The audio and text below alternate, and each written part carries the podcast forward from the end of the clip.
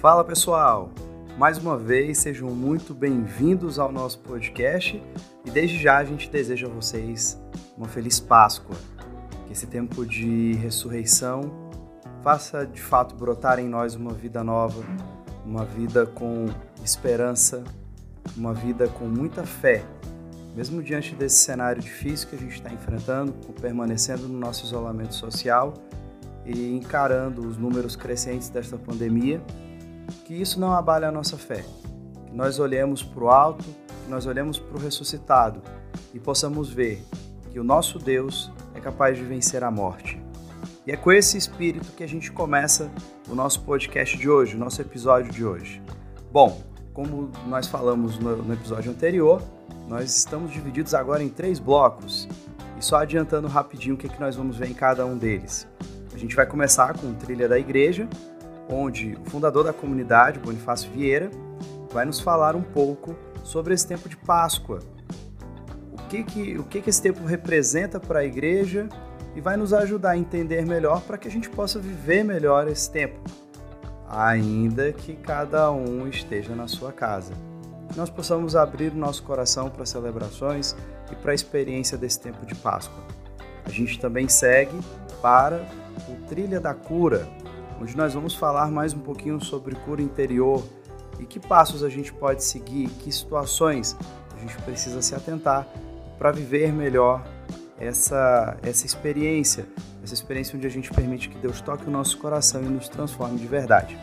E nós vamos finalizar hoje a Trilha da Palavra com, com a consagrada da comunidade Mãos de Pai, Ana Paula, que vai nos falar um pouco sobre a, para, a passagem do Evangelho dos discípulos de Emaús, os discípulos que caminhavam sem esperança, buscando uma explicação para tudo o que tinha acontecido e encontram no próprio Jesus as respostas. Bom, pessoal, é isso e vamos dar início a mais um episódio do nosso podcast. Eu sou Tiago Borrajo e esse é o Trilha da Palavra, podcast da comunidade Mãos de Pai.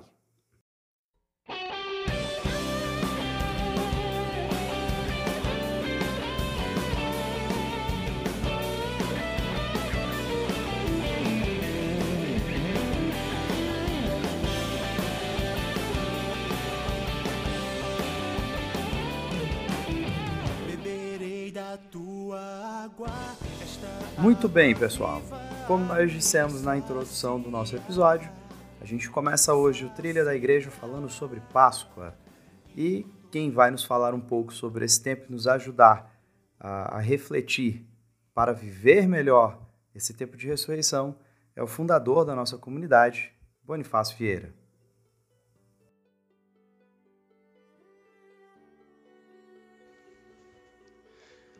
Olá, meus irmãos. Eu me chamo Bonifácio Vieira, sou membro consagrado da comunidade católica Mãos de Pai. Queria convidar você a me acompanhar nesta conversa rápida sobre esse tempo que para nós cristãos é o mais importante, que é o tempo de Páscoa. Queria convidar você em oração a rezarmos juntos, a invocar a Santíssima Trindade para fazer essa experiência com Cristo ressuscitado. Nós que estamos reunidos em nome do Pai e do Filho e do Espírito Santo. Amém. O que seria Páscoa? Como você vê a Páscoa? Muita gente vê a Páscoa apenas como um tempo de ganhar chocolate. Nós sabemos que o comércio influencia muito nessas datas religiosas, todas elas. Mas, né, para nós cristãos, é o que nos dá sentido. Nós servimos a um Deus que se encarnou, que morreu pelos nossos pecados, que ressuscitou dos mortos e que nos dá livre acesso ao Pai. Por Ele nós somos salvos. Por Ele nós temos a capacidade, né, não por nossos méritos, mas pela graça de Deus, a graça de um dia contemplar o Senhor face a face. Quando nós falamos de Páscoa, nós nos lembramos da história do povo de Deus, os hebreus, quando na primeira Páscoa, na Páscoa da antiga aliança, o povo que já estava há 400 anos escravo do Egito, no Egito, né? Este povo é alcançado pela misericórdia de Deus e através de Moisés esse povo é liberto. Nessa Páscoa, né? A libertação acontece ah, da, da, escravidão do Egito para a terra que corre leite e mel, para Canaã, embora aquele povo ainda passasse 40 anos sendo purificado até chegar na terra prometida. Nós vamos lembrar rapidamente que essa primeira Páscoa, a Páscoa da antiga aliança, foi uma Páscoa que onde Deus ele foi caminhando com o povo, onde ele vai dizer vai dizer para Moisés: "Coloca o povo a caminho em prontidão". Mas essa primeira Páscoa, que é celebrada ainda hoje pelo povo judeu, né, não por nós cristãos, nós celebramos a Páscoa da nova e eterna aliança, com a morte e ressurreição de Jesus. Essa Páscoa ela mostra para nós que a, a obra de Deus ainda não estava completa, porque era necessário que o Senhor enviasse o seu filho, que Deus enviasse o seu filho, o Messias, o ungido do Pai, para nos libertar do pecado. E aí, quando nós olhamos para o pecado, para a dimensão do pecado, nós nos perguntamos, mas por que Jesus precisava vir nos libertar? Né? É, qual era a, a, a, necessidade de Deus para que Deus viesse se encarnar, se fazer homem, né? para nos limpar da morte, nos, nos lavar, nos limpar, nos purificar das marcas do pecado. Vamos nos lembrar que no livro do Gênesis, na, na criação do, do homem, o homem ele foi criado e foi colocado num jardim.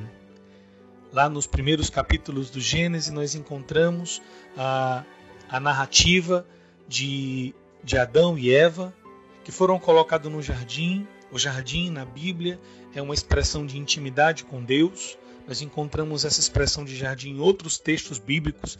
Lá em Cântico dos Cânticos, nós encontramos essa dimensão do jardim, da intimidade né, dos esposos. Vem formosa e bela, vem ao meu jardim. O inverno já passou e as vinhas em flor exalam seu perfume. Nós encontramos, inclusive, no Novo Testamento, a dimensão do jardim também. Jesus que no jardim do Getsemane, no jardim das oliveiras, ele também rezava ao Pai. Né? Então, no local onde o pecado começou a existir, né? também o pecado foi extinto, o pecado foi né, apagado, a dívida de pecado foi, né, foi paga por Jesus, um jardim onde ele foi sepultado também. Mas esse homem que foi colocado no jardim por Deus, que vivia em harmonia com o Senhor, esse homem, pela desobediência, pelo desejo de ser como Deus, esse homem quebra a aliança com Deus. Essa aliança tentou ser refeita de muitas, muitas formas, mas o homem não tinha capacidade para isso. O homem ele podia, é, com Abraão, com, com os patriarcas, né, Abraão, Isaac, Jacó, eles faziam, né, no, no, momento, ofereciam cordeiros a serem sacrificados. O sangue daquele cordeiro era oferecido, era imolado. O cordeiro era imolado e o sangue era oferecido a Deus. Mas, ainda que matassem todos os cordeiros da face da terra e oferecessem o seu sangue ao Senhor, ainda assim essa aliança não poderia ser refeita. A aliança só podia ser refeita pelo próprio Deus se fazendo homem e ele oferecendo o seu sangue. Por isso que nós, na celebração eucarística, nós dizemos Cordeiro de Deus, que tirais o pecado do mundo, porque Jesus, feito homem, ele com o seu sangue precioso derramado na cruz, ele vai refazer essa aliança, a amizade de Deus com o homem. E refazendo essa aliança, vai também nos abrir as portas do céu. Nós podemos até nos perguntar, mas se Jesus ele na semana, né, como nós celebramos na Semana Santa, na sua paixão, morte e ressurreição, ele derramou o seu sangue, ele pagou essa dívida, se fez homem, né? Por nós, ele é o Cordeiro de Deus, então todos nós estamos salvos. Verdade? Bom, uma vez uma, uma amiga me perguntou isso e eu aproveitei uma. fiz uma analogia com qual que havia acontecido com, com a gente, né? Ela tem um filho pequeno, agora já deve estar um rapaz, mas, mas na época pequenininho. E eu trabalhava numa escola perto da comunidade e ela me pediu para interceder por ela, por uma bolsa para o filho, né? Ou pelo menos por um desconto. Então eu fui na escola, pedi um desconto para o filho dela, consegui um desconto razoável, né? E aí a gente conversando sobre, sobre Páscoa me veio essa história, né? O Espírito Santo me iluminou. Isso eu queria partilhar com vocês. E aí eu disse para ela, é, olha, vamos imaginar que ao invés de, de pedir uma, uma, um desconto, né, que eu fosse interceder por você por um desconto para o seu filho, você mesmo chegasse lá na tesouraria da escola e dissesse, olha, eu tenho tanto dinheiro que eu vou pagar todas as mensalidades do meu filho. Calcule aí da educação infantil até o terceiro ano do ensino médio. Eu quero pagar tudo de uma vez, com correção, com juros, com tudo, porque eu não quero me preocupar mais com isso. Aí a gente riu nessa história. Ela disse: Bom, eu estou bem, né? é, você tá, né? Pelo menos aqui na história que a gente está contando, tá. Aí ela disse: Mas o que, que tem a ver com ressurreição? Bom, vamos voltar então para a nossa história. Você foi lá, pagou tudo. O fato de você ter pago todas as mensalidades vai garantir que seu filho vai passar de ano? Ela disse: Não. Vai garantir que ele não vai ficar é, de recuperação? Não, também não. Vai garantir que ele não vai desistir no meio do caminho? Não. Claro que não. Aí eu perguntei por quê? Ah, porque mesmo estando pago, tem que ter o esforço dele. Agora é com ele. Ele que tem que estudar. Ele que tem que fazer por onde. Então eu disse para ela: Pronto, você deu a resposta. Na verdade, né, não por mérito nosso, mas por graça de Deus, mas pela nossa vontade, porque Deus não nos amaria se não nos deixar, se não nos deixássemos livres para isso, né? Se ele não, não se ele tirar nossa liberdade, então isso quer dizer que ele não nos ama por, né, de modo perfeito. Esse livre-arbítrio é essa vontade de estar com ele, de fazer a vontade dele, de buscar as coisas do alto, como diz né, São Paulo aos Colossenses, realmente de morrer com Cristo e renascer com Ele e ser uma nova criatura, né, como diz a palavra, dessa forma, né, por graça, né, que nós herdaremos a, a, a vida eterna e contemplaremos o Senhor face a face. Então não, não é mérito nosso, né, o mérito é todo de Deus, é graça, até, até porque, até mesmo o nosso anseio por ser bom vem dos dons do Espírito Santo. Deus que torce, né? Deus que é, se antecipa, Deus que deseja a nossa salvação. E quando nós olhamos para a história de salvação, nós encontramos muitos símbolos né, que nos mostram a, o ressuscitado. O primeiro deles é o túmulo vazio, um túmulo, um túmulo que foi lacrado um túmulo que né, era vigiado por soldados romanos, por centuriões romanos. Esse túmulo, essa pedra, por mais pesada que fosse, ela não teria né, condições, a capacidade de prender o amor, né, de limitar o poder de Deus. Deixou ali os panos né, enroladinhos, dobradinhos, para mostrar que ele voltaria, para mostrar que ele é o ressuscitado então, o que hoje né, o povo judeu acredita ah, que os discípulos de Jesus tiraram o corpo de Jesus e deram um sumiço nesse corpo, nós cristãos acreditamos que Jesus ele verdadeiramente foi saiu dali do túmulo ressurreto. A gente não deve acreditar em ideias relativistas que dizem que o que ressuscitou foram as ideias de Jesus, que Ele está no meio de nós porque é, as suas ideias nos fazem parecido com Ele. Na verdade, nós não estamos dando a nossa vida por uma ideia, nós estamos dando a vida, nós estamos confiando as nossas vidas a um Deus que verdadeiramente ressuscitou, a um Deus que pediu inclusive para que os discípulos tocassem as suas chagas, tocassem o lado aberto.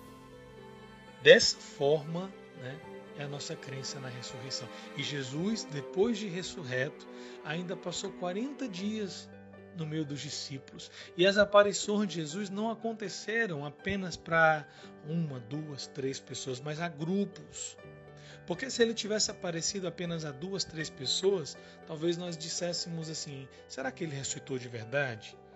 Né? Como confiar nesse, nessas poucas pessoas? Mas na verdade, Jesus, de modo autêntico, apareceu a muitas pessoas, a grupos de pessoas. E ao longo desses 40 dias, ele vem manifestar, né, como apareceu aos discípulos em Emaús, como apareceu né, a, aos discípulos, né, a, a, onde eles estavam no meio, estavam ali em portas fechadas, ele apareceu, porque o amor né, atravessa as paredes, né, ele não se limita a um lugar físico, mas, né, claro, não, não, não era um fantasma, estava ali o corpo glorioso de Jesus. É interessante que é, quando eu assistia, quando criança, na Semana Santa, os filmes que falavam sobre a paixão, morte e ressurreição de Jesus, quando chegava na cruz, né, perto da cruz, eu pequeno sempre torcia para um, um, um final diferente. Como se chegasse alguém e conseguisse libertar Jesus ali da cruz. Né? Como a gente vê em outros filmes que o mocinho está quase morrendo e de repente acontece alguma coisa e ele sai vivo da história. Eu lembro que o Papa Francisco disse recentemente que a paixão de Cristo né, não é uma história de um final feliz, mas é uma história de amor. Claro que ele fala no final feliz no sentido da morte cruenta de Jesus. Não, né? Claro que isso não é agradável para nenhum de nós. Mas é, nós sabemos que foi exatamente por essa morte cruenta de Jesus, por ter derramado seu sangue na cruz, é que nós temos a vida eterna.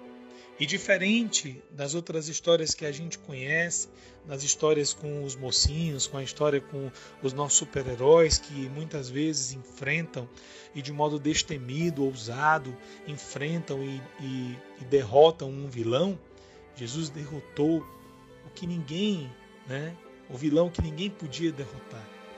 Não apenas um vilão, mas o vilão, que é a morte eterna. Então, rasgada a cortina do templo, nos dando livre acesso ao Pai, pela Páscoa, pela passagem de Jesus, nós temos a vida eterna pela frente, né? não por mérito nosso, mas por graça. Queria trazer também neste tempo de Páscoa um domingo de Páscoa, o segundo domingo de Páscoa, que é dedicado a, ao Domingo da Divina Misericórdia, a festa da Divina Misericórdia. Nós bem conhecemos a história de Santa uh, Irmã Faustina, né, que era Helena Kowalska, que é, nasceu na Polônia, é, se tornou religiosa. Ela nasceu em 25 de agosto de 1905, né? lá na aldeia, na, um, nome, um nome um pouquinho esquisito, mas na Polônia. Eu não, eu não conseguiria falar aqui para vocês. Mas é, Santa Faustina, no dia 30 de abril de 1926, ela vai receber o hábito e vai receber o nome de Irmã Maria Faustina. Tá? Antes, é, o nome de batismo dela era Helena. Né? Helena Kowalska. E depois ela vai ser né, chamada Santa Faustina. É, a irmã Faustina ela vai viver né, num convento é, da congregação que ela na Cracóvia é, e no dia 5 de, de outubro de 1938 ela vai morrer e vai ser sepultada no cemitério das Irmãs na Cracóvia também anos depois do Santo Padre João Paulo II né, ele vai é, vai beatificá-la em 93 e canonizá-la em 2000 e Santa Faustina ela escreveu muitas experiências que ela teve com Jesus ressuscitado. Né, as experiências dela né, é, no Diário de Santa Faustina, Diário da Divina Misericórdia, falava um pouquinho sobre a sua vida interior né, e experiências místicas que ela teve com Jesus. Né? Então Jesus vai, ele vai transmitir para Santa Faustina uma missão, a missão de proclamar ao mundo a verdadeira misericórdia de Deus. Né? E Santa Faustina vai receber de Deus graças extraordinárias que vão acompanhá-la né, é, nessa união com Ele. E nós conhecemos através do, do Diário Santa Faustina o texto da Misericórdia, que é uma devoção da Igreja, uma devoção uh, mundial. E, senhor, e, o Senhor Jesus, né, nas aparições, é, falava para ela, né? Revelava o seu amor misericordioso, o fulgor da glória do ressuscitado, com raios, né? Raios vermelhos, né? E um raio outro pálido, né? Onde ele falava do seu sangue e da sua e da água que jorravam do seu coração. Então, é, por meio da, da do Diário de Santa Faustina e das aparições de Jesus recitado a ela, né, foi instituída depois a festa da Divina Misericórdia, né, o segundo domingo da, de Páscoa. Então, de fato, para nós que fazemos essa experiência com Cristo ressuscitado, dizer a Ele, né, é, pela sua dolorosa paixão, tende misericórdia de nós, tende misericórdia do mundo inteiro, é de fato também provar da sua paixão, morte e ressurreição, e deixar que os raios da sua misericórdia também possam ser derramados sobre cada um de nós. Vamos fazer essa experiência de Páscoa, deixando que ah, o Cristo ressuscitado renove também a nossa esperança, que o Cristo ressuscitado possa refazer em nossos corações né, a, a, essa certeza da vitória que vem por meio dele. E deixar também que esse mesmo Cristo que caminhou com os discípulos depois de ressuscitado, ele continue caminhando nas nossas vidas e fazendo o nosso coração arder, como fez em Emaús. Não ardia o nosso coração quando ele nos falava? E mais, que a gente possa também dizer ao ressuscitado: Fica conosco, Senhor. Vamos dizer para ele: Fica conosco, Senhor.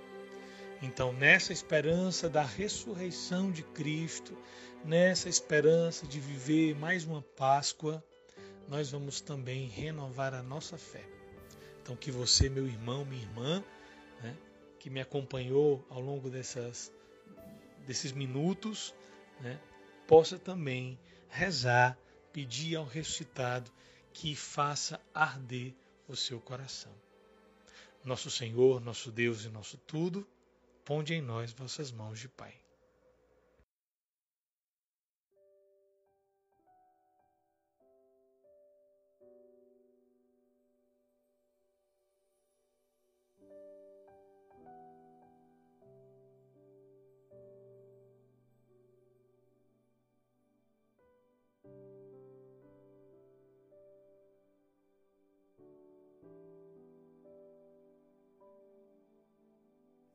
E da trilha da igreja, a gente segue para a trilha da cura. A gente vai continuar aqui com as nossas reflexões, é, tomando por base o livro Na Trilha da Cura do Padre Léo e o livro Passos para a Cura do Padre Rufus. E só lembrando um pouquinho o episódio anterior, quando a gente começou a falar sobre cura interior, nós focamos em dois aspectos. O primeiro deles era de, a importância de reconhecer Deus como Pai, não dá para a gente começar um processo de cura interior se a gente não tiver a confiança em Deus. A gente precisa uh, ter esse olhar, conseguir enxergar em Deus um Pai. Se isso não for possível, vai ficar muito difícil estabelecer uma relação de confiança e entregar a Ele a nossa vida. Não há como. Além disso, nós falamos também sobre a importância de tirar as cascas, né? de tirar as aparências.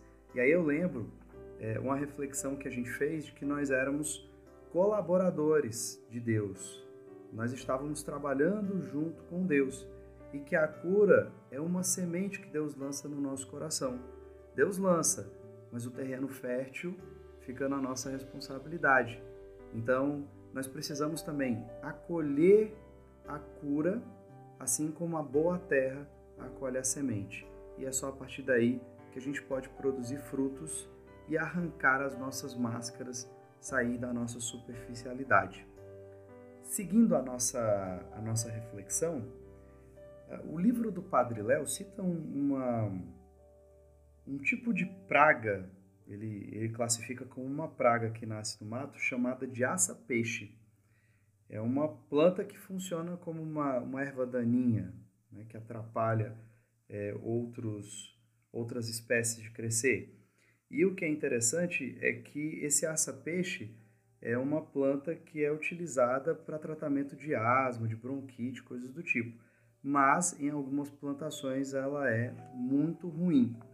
E o que o padre Léo cita no livro é que quando você corta, se você não, não retirá-la na raiz, se você fizer um corte simples, no mês seguinte ela tá lá, como ele diz, com 20 coleguinhas do lado. Para arrancar é muito difícil, porque ela deixa um cheiro ruim nas mãos. Mas esse processo é necessário porque é uma praga que se reproduz muito facilmente. E aí ele faz uma analogia com as nossas vidas, chamando a atenção para o seguinte ponto: que se cada um de nós fizesse essa limpeza no coração e arrancasse as mágoas, os ressentimentos, aquilo que, que vai trazendo experiências de morte para o nosso coração, se a gente conseguisse arrancar tudo isso pela raiz, essas experiências poderiam ficar na nossa memória, mas morreriam, não afetariam as nossas vidas e não comandariam as nossas decisões. No entanto, muitas vezes a gente prefere não encarar os problemas de frente, prefere uma comodidade maior e aí a gente termina fazendo um corte muito superficial, às vezes nem corta essas experiências e esta praga cresce rápido, porque a gente vai adubando, a gente vai muitas vezes alimentando sentimentos ruins, vai alimentando as experiências ruins que a gente tem na vida vai ressentindo tudo. E aí a praga, né, essa erva daninha cresce e vai tomando conta do terreno. Padre Léo diz o seguinte, que a praga sabe que tem pouco tempo para crescer, senão ela vai ser arrancada. E sobre o aça-peixe, que é a analogia que ele faz, ele diz que o que mata o pasto não é o aça-peixe por si só. Inclusive ele lembra isso, que é usado para fazer um xarope, para pessoas que têm problemas respiratórios, mas o que mata, na verdade, é a preguiça de quem cuida do pasto, de não querer se sujar, de não querer lidar com essa situação, de não querer tirar pela raiz o que está ruim no terreno. E o Padre Léo segue fazendo uma pergunta que é muito pertinente para nós. Será que a mágoa tem matado a nossa alegria? Ou é preguiça de arrancá-la? dói tirar a máscara. Contudo, tem gente que não sabe disso e já vê o café pronto na prateleira, o pão assado na padaria e não observa que para que isso aconteça, a gente tem que bater os grãos no pilão. A gente quer ver o resultado das coisas, mas não quer passar pelo processo como um todo. E eu queria repetir a pergunta do Padre Léo: será que a mágoa tem matado a nossa alegria? E aí a gente vai começando a juntar alguns pontos para levar para a nossa reflexão de cura interior.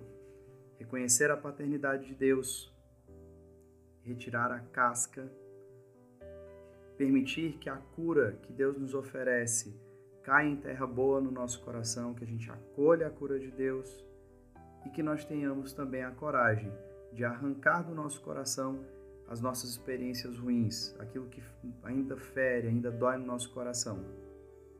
É um trabalho difícil, não é simples encarar as nossas dificuldades de frente, mas a gente precisa para poder seguir. Senão, essas coisas vão tomando espaço no nosso coração, vão crescendo, e aí a gente não consegue mais nem sentir a presença de Deus. Outra coisa muito interessante que o Padre Léo cita no livro, bom, Antes do, de um ponto, eu queria só citar uma passagem é, que ele faz referência no livro do Eclesiástico. Eclesiástico 2, versículo 3. Suporta as demoras de Deus, agarra-te a Ele e não largues. Porque é difícil ter paciência. Por interior não é um processo mágico, não é um resultado rápido, ele exige trabalho, exige que a gente passe por alguns momentos de dor, alguns momentos em que a gente não vai estar muito bem, mas é necessário. E assim como Eclesiástico, ainda no capítulo 2, no versículo 5, diz assim: Pois é no fogo que o ouro e a prata são provados, e no caminho da humilhação os que são agradáveis a Deus. É um caminho difícil, mas é um caminho que vale muito a pena. É um caminho que vai fazer com que a gente tenha uma experiência de liberdade de fato, de não permitir que as nossas experiências ruins comandem a nossa vida, mas que a gente aprenda a ser guiado pela graça de Deus. E eu finalizo a nossa trilha da cura de hoje com uma reflexão ainda do Padre Léo, é, dizendo o seguinte, chamando a atenção para a passagem do Gênesis, quando Adão conversa com Deus, né? E, e é revelado que tanto ele quanto Eva comeram daquele fruto proibido, né?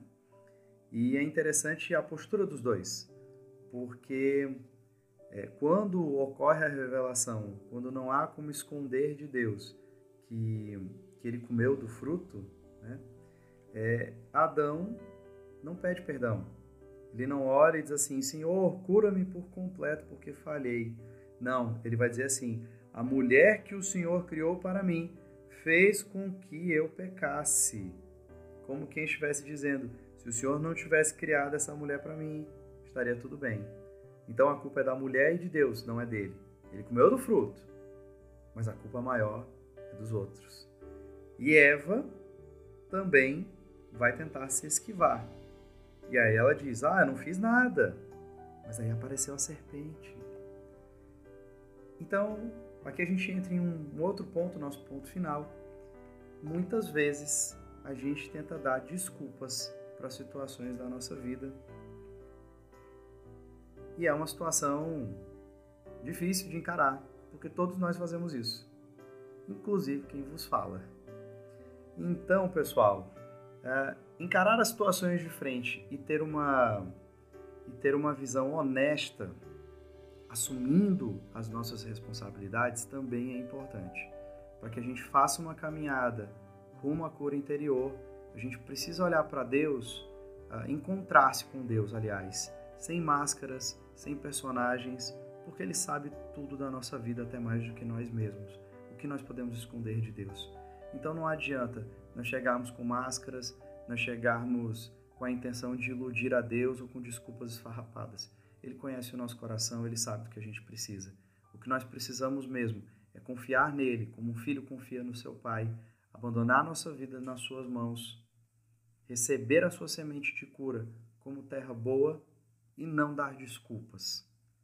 Ter um olhar firme e maduro para a nossa vida, assumindo as nossas responsabilidades. Fica aí um desafio para a nossa semana. Não mentirmos diante de Deus. Encará-lo com toda honestidade, com toda sinceridade do nosso coração.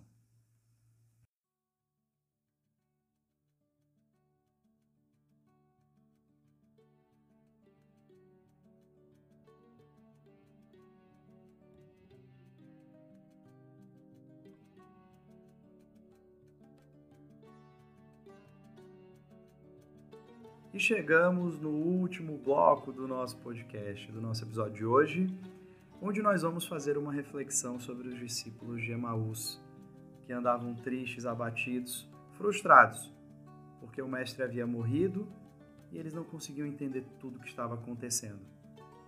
Bom, mas eu não vou falar sobre isso agora.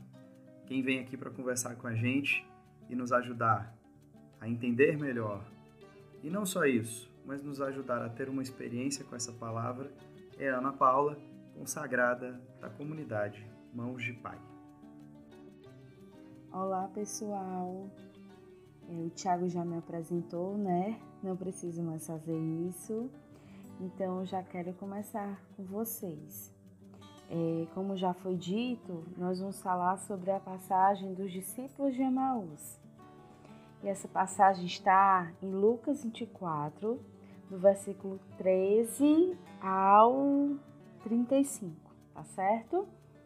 É, a gente vai falar é, em cada parte desse, dessa palavra, mas eu peço a você que ao final que você se coloque em oração, peça o Espírito Santo que venha sobre você, reze com essa palavra por inteiro, tá certo? E aí que Deus possa falar ao seu coração. Se coloque também como se fosse um dos discípulos, tá bom?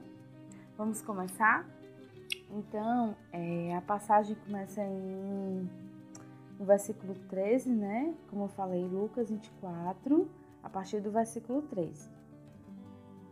E diz assim: Eis que dois deles viajavam nesse mesmo dia para um povoado chamado Emaús a 60 estádios de Jerusalém e conversavam sobre todos esses acontecimentos. Então, o que foi que aconteceu aqui, né? É, os discípulos, eles não permaneceram né, na comunidade com os outros discípulos, né? Diante do, de tudo que, de toda a tristeza que eles traziam com a morte de Jesus, eles não permaneceram e seguiram para Jerusalém, para Emaús, perdão. Ora, enquanto conversavam e discutiam entre si, o próprio Jesus aproximou-se e pôs-se a caminhar com eles. Seus olhos, porém, estavam impedidos de reconhecer. Que eu gosto muito dessa passagem, eu rezo assim muito com ela. É porque ela traz muito da nossa vivência, né? A gente consegue se colocar aqui como esse discípulo.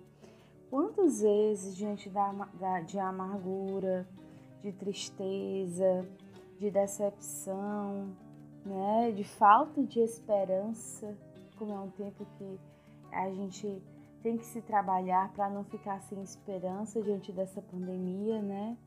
Quantas vezes os nossos olhos ficam impedidos de reconhecer o Senhor? E esses discípulos não reconheciam que era Jesus ali diante de toda a tristeza que eles carregavam, né? É, Para eles, é, a vitória de Jesus, eles não, sabe, não sabiam como ia lidar. E aí ele continua. Ele lhes disse: Que palavras são essas que trocais enquanto ides caminhando? E eles pararam com o rosto sombrio. Olha o que a passagem diz, né? Que eles pararam com o rosto sombrio. Quantas vezes nós deixamos que os nossos problemas, né? Cada um tem as suas dificuldades, cada um traz consigo, né, suas questões. Mas quantas vezes a gente deixa que eles tomem uma proporção maior do que a ação de Deus na nossa vida? Todos nós, né, eu também me incluo aqui, e ficamos com o rosto sombrio nós já não é, permitimos mais é, levar essa luz de Cristo, né? ser esse Cristo no mundo e nós carregamos um rosto sombrio.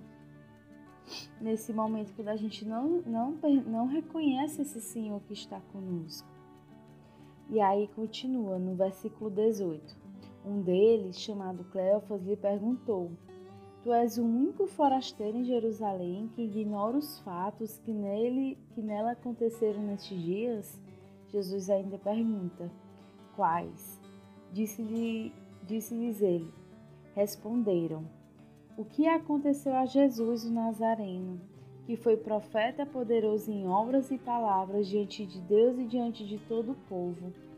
Como nossos sumos sacerdotes e nossos chefes o entregaram para ser condenado à morte e o crucificaram. Nós esperávamos que ele, for, que ele que redimiria Israel, mas com tudo isso, faz três dias que todas essas coisas aconteceram. É verdade que algumas mulheres que são dos nossos nos assustaram, tendo ido muito cedo ao túmulo e não tendo encontrado o corpo. Voltaram dizendo que haviam tido uma visão de anjos a declararem que ele está vivo. Alguns dos nossos foram ao túmulo e encontraram as, co as coisas tais como as mulheres haviam dito, mas não o viram. E aí, é, olha o que eles esperavam: que Jesus ia redimir Israel. E eles não entendiam que era através da cruz, né, do sacrifício do Senhor, que isso aconteceria. Eles estavam tão tristes, tão decepcionados, que, é, que mesmo as mulheres, né, tendo falado o que o anjo revelou, né, assim, que Jesus está vivo, eles não acreditaram e saíram da comunidade, não permaneceram mesmo os discípulos tendo encontrado né, as coisas tais como as mulheres haviam dito, mesmo assim eles não conseguiam é, compreender, né? Assim, o coração endureceu. Mas Jesus sempre nos encontra pelo caminho.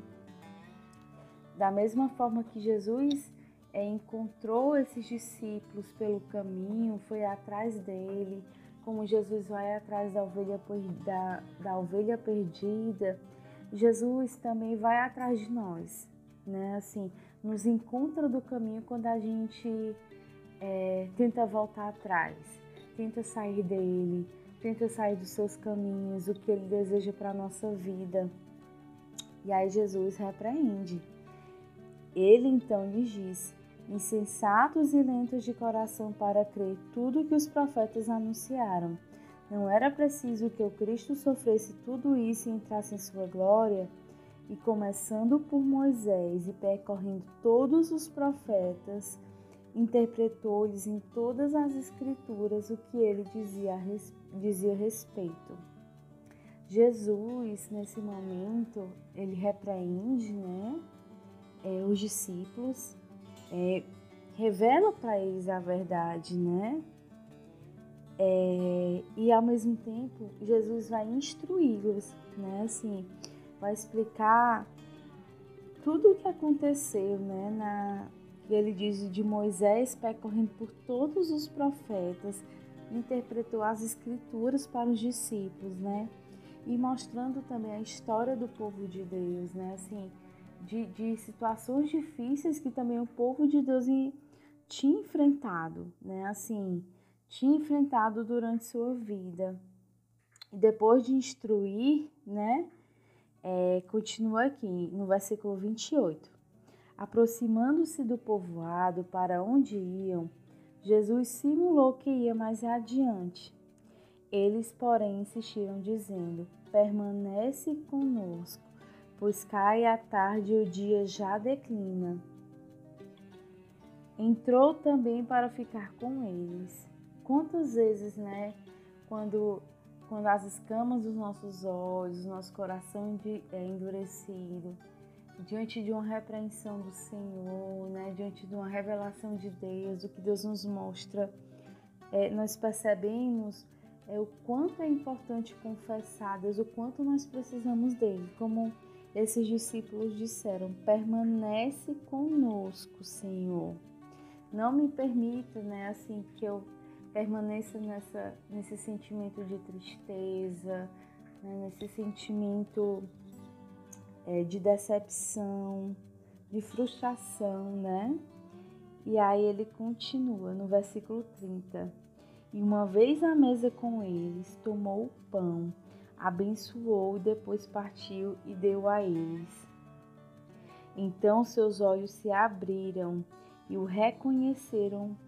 Ele, porém, ficou invisível diante deles. Jesus, né, depois de instruir depois dos discípulos perceberem, nós precisamos perceber a necessidade que nós temos de Jesus. Jesus nos encontra. Papa Francisco, quando ele fala dessa passagem dos discípulos de Emaús, ele diz que Jesus não é, um, não é invasivo, né? Jesus não é invasivo. Então, a partir da, da percepção dos discípulos que eles precisavam do Senhor, né? Fica conosco, permanece conosco. Jesus é, permanece com eles, né? E não só permanece, como nós vimos aí o sacramento da Eucaristia, né? E mesmo é, que Jesus tenha desaparecido, ficado invisível, né? Como diz a palavra, diante deles, o coração, eles comentaram, né, o quanto o coração deles ardia nesse momento. E aí no 32 disseram, né, e disseram um ao outro: Não ardia o nosso coração quando ele nos falava pelo caminho, quando nos explicava as escrituras? O quanto é importante perceber a ação do Senhor quando nós damos essa liberdade, que ele vem fazer arder o nosso coração, vem transformar.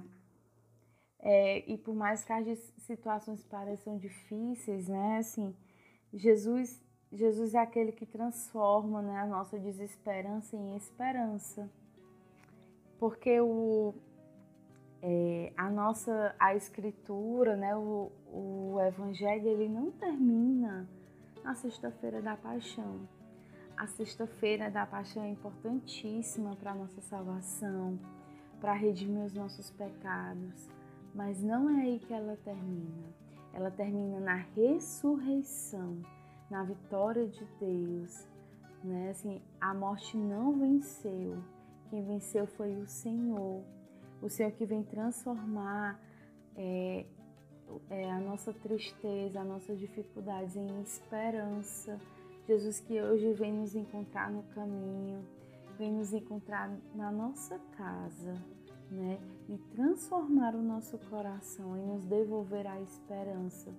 Que você permita é, ter uma experiência com a fé pascal, né? Que é uma fé que renova, que transforma diante das dificuldades, das dores, da luta, transforma a nossa dor, né? Em, em esperança, em certeza que o Senhor está conosco. E aí, é, no versículo 33, diz assim: Naquela mesma hora, levantaram-se e voltaram para Jerusalém acharam-se reunidos os uns e seus companheiros, que disseram: É verdade, o Senhor ressuscitou e apareceu a Simão. E eles narraram os acontecimentos do caminho e como haviam reconhecido na fração do pão. E o importante perceber nesse final é porque assim, eles saíram tristes e era dia, quando eles encontraram o Senhor, eles disseram: Fica conosco, pois já é tarde e o dia declina. Eles estavam com medo da escuridão, mas a escuridão que eles tinham medo não era o dia, era o que existia dentro deles. Era a escuridão que habitava dentro deles. E quando eles reconhecem a ação de Deus, eles se permitem viver essa experiência com a, com a paternidade de Deus, essa experiência com Jesus, né, o sacramento da Eucaristia, essa a ação do Espírito Santo, quando eles se permitem viver tudo isso, mesmo na escuridão do dia, do dia, eles voltam a Jerusalém para anunciar a boa nova, né? Anunciar que tiveram essa experiência, anunciar Jesus, e que nesse tempo também, diante da nossa experiência com Deus, nós também possamos ser anunciadores da esperança, né? diante de, de tanta é, dificuldades que nós vemos, não é que nós vamos ser alienados, né? assim, é, as dificuldades existem, mas Deus nos ajuda a, a transpassar, né? assim, a ressignificar. Deus que vem e transforma e providencia. Então, assim, que nós possamos ser anunciadores da esperança uns para os outros, como eles foram, a partir da experiência que eles tiveram com o Senhor. É, e para encerrar esse momento, se você tiver essa oportunidade, reze com essa palavra e tenha essa experiência com Jesus, tá certo? Quero desejar uma, desejar uma feliz Páscoa e que Deus transforme, né? Transforme a nossa fé, que seja uma fé pascal, seja uma fé de certeza e uma alegria que vem de Deus. Que Deus abençoe a cada um de nós. Um abraço.